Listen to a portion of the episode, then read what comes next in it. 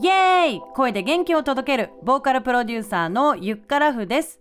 この番組は聞くだけで心と体がつながり歌唱力アップのヒントが得られ歌うことがどんどん楽しくなる魔法のポッドキャストです。9月に入ってだいぶ寒くなりました。天気も悪くてやる気が出ない。そんな時に一瞬でやる気スイッチを入れる行動のお話を今回はしていきます。お楽しみに。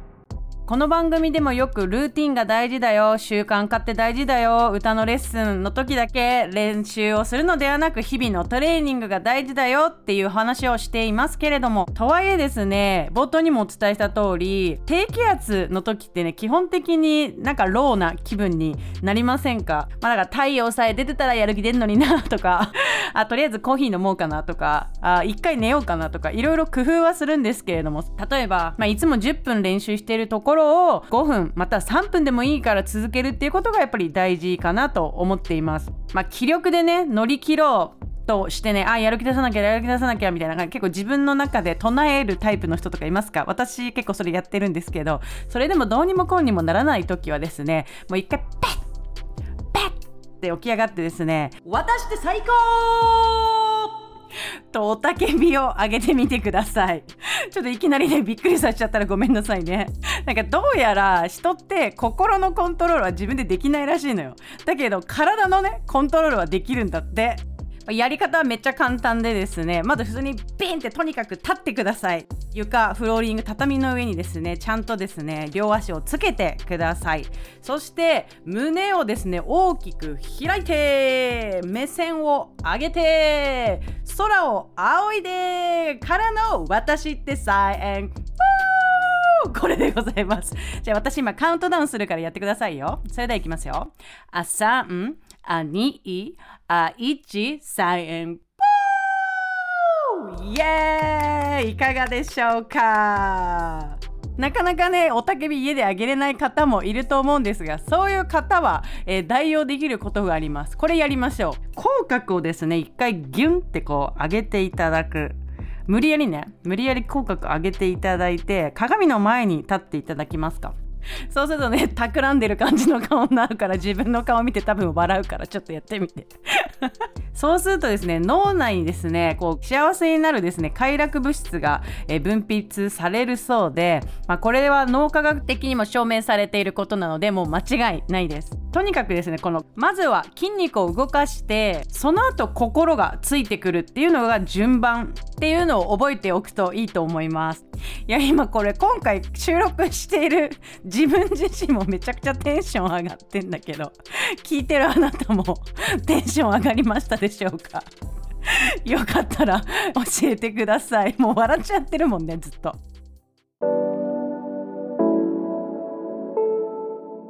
はいということでここからは質問コーナーです。前回のエピソードで投げかけた質問へ今回もヤマピーから質問いただきました。いつもヤマピーありがとうございます。えー、普段の練習でどんなことでつまずきますか？というですね、えー、質問をしたところこんな回答いただきました。リズムに乗れなくてずれるところがあります。3回くらい同じ箇所を歌って同じリズムに持っていけますが本番ではまた速くなってしまうことがあります。これリズムキープのお話かなと思うのでえちょっと例を挙げてですねお話をしていきたいと思います。例えば最近の曲だとあの映画「竜とそばかつ姫」の主題歌「ミレニアムパレード」の「You」という曲がありますよね。ズンドゥグンドゥドゥンドゥンみたいなね、ララライララライララライみたいなね、あのすごい勇ましいかっこいい曲がありますけれども、あの曲ですね、この昨今では珍しくイントロがめちゃくちゃ長い曲でございます。ちょうどですね、えっ、ー、と私の生徒さんでもこの曲に今トライしている方がいまして、で、えー、ドア玉イントロが私いつも大事ですよってお伝えしてですね、その彼女もすごく気にしてくださっておりました。で、最初ですね、ドア玉を外さないコツということでこのリズムキープの話につながっていくんですけれどもこのですね「You」という曲はイントロが8小節えー、かける8すなわち64カウントですね。頭の中でズンタカズンタカズンタカズンタカってね数えておいてください。で64終わったらララライララライに入れることができますからこれ絶対失敗しません。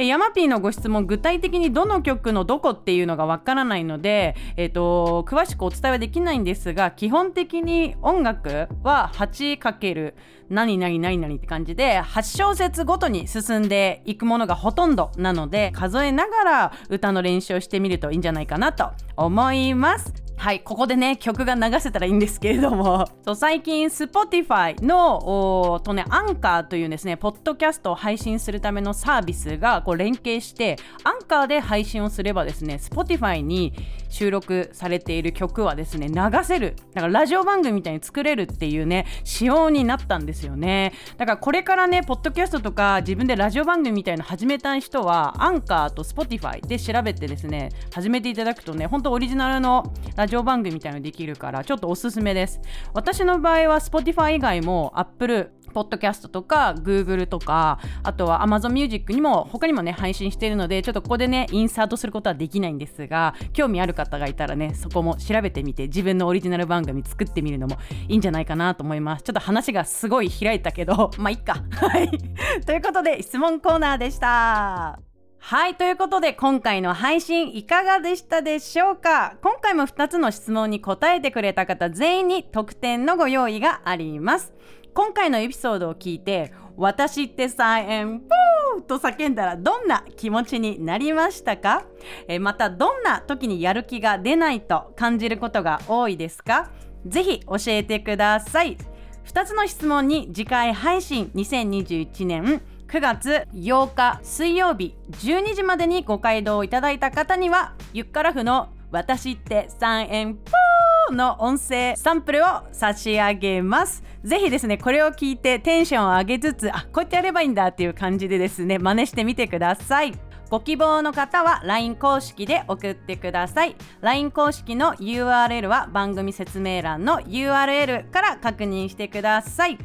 またこの番組では歌うことに関する質問を受け付けています。ご質問に関しても LINE 公式よりお問い合わせください。ということで今回はこの辺でゆっかなふでした。